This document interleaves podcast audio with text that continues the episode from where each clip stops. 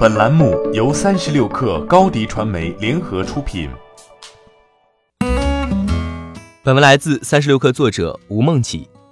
第一款折叠屏手机还没有正式商用，三星电子第二款折叠屏手机又有消息传来了。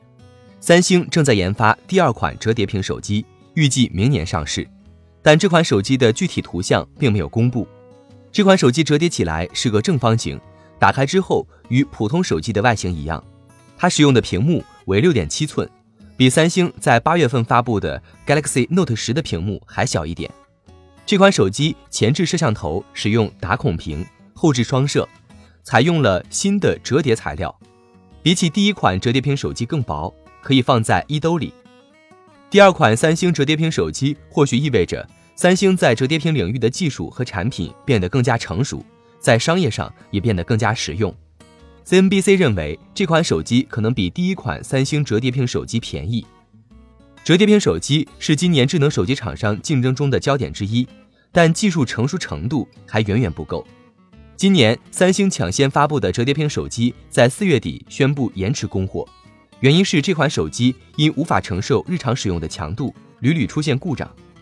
华为几乎走了和三星类似的路径，它比三星略晚发布折叠屏 Mate X，随后推迟上市，目前上市时间尚未确认。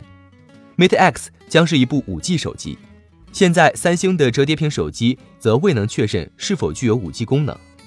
小米和 OPPO 也称将会发布折叠屏手机。据外媒报道，这两家厂商更可能直接向三星采购它的折叠屏。TCL 在今年七月也对外展示过一款折叠屏手机。这场折叠屏手机之争，最后可能将成为折叠屏屏幕生产商之间的竞争。目前，向华为提供折叠屏的京东方、柔宇以及三星本身已成为入场竞争者，可能的竞争者还包括 LG，它是联想今年五月推出的折叠屏电脑屏幕供货商。欢迎加入三十六氪官方社群，添加微信 baby 三十六氪 b a b y 三六 k r，获取独家商业资讯，听大咖讲风口，聊创业。和上万客友一起交流学习。